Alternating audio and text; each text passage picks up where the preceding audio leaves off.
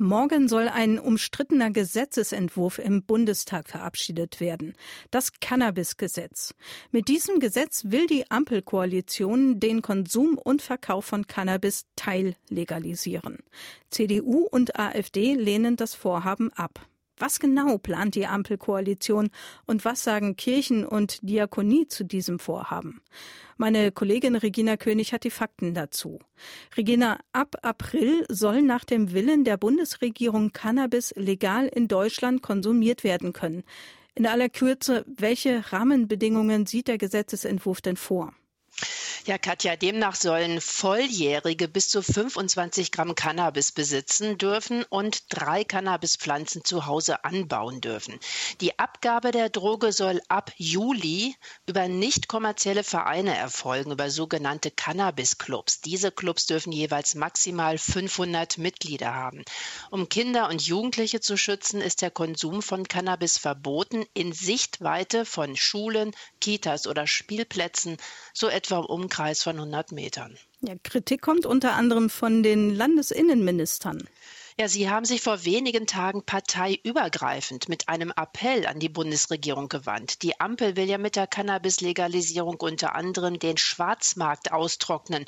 Doch ob diese Strategie aufgeht, bezweifeln die Innenminister der Länder. Sie befürchten vielmehr, dass durch die Legalisierung noch mehr Menschen zu Cannabis greifen und so die Nachfrage weiter wächst, auch auf dem Schwarzmarkt. Und so könnten sich die ohnehin schon sehr starken internationalen kriminellen kriminellen Strukturen des Cannabishandels weiter verfestigen, so wörtlich die Befürchtung der Innenminister. Außerdem warnen sie vor erheblichen Gefahren bei der Verkehrssicherheit.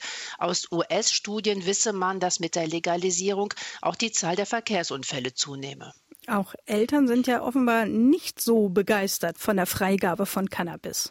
Ja, das ist ja auch verständlich. Zwei Drittel der Eltern mit Kindern unter 18 Jahren befürchten, dass durch die Legalisierung die Hemmschwelle für Minderjährige sinken wird, selbst Cannabis zu konsumieren. Das hat eine bundesweite Forsa-Umfrage im Auftrag der Krankenkasse KKH ergeben. 73 Prozent der Eltern befürchten zudem, dass der Konsum von Cannabis eine Schädigung des Gehirns und andere körperliche Folgen nach sich ziehen könne. Ja, und das ist ja nicht ganz unbegründet. Nein, absolut absolut nicht. Darauf weist die Bundesärztekammer hin. Auch sie hat gegenüber der Bundesregierung große Bedenken geäußert. Einer ihrer Hauptkritikpunkte ist, dass im Gesetzesentwurf die Freigabe der Droge schon ab 18 Jahren festgelegt wird. Doch insbesondere bei jungen Erwachsenen bis etwa 25 könne Cannabis zu unheilbaren psychischen Erkrankungen führen, wie etwa zu Psychosen. Die Bundesärztekammer forderte in der vergangenen Woche sogar die Aufhebung des Fraktionszwangs bei der Abstimmung morgen und sprach sich für eine namentliche Abstimmung im Bundestag aus, weil so wörtlich es um eine wichtige gesellschaftliche Weichenstellung ginge. Und weiter, Ganz klar jetzt der Standpunkt der Bundesärztekammer, die Legalisierung aus Genusszwecken ist aus ärztlicher Sicht abzulehnen.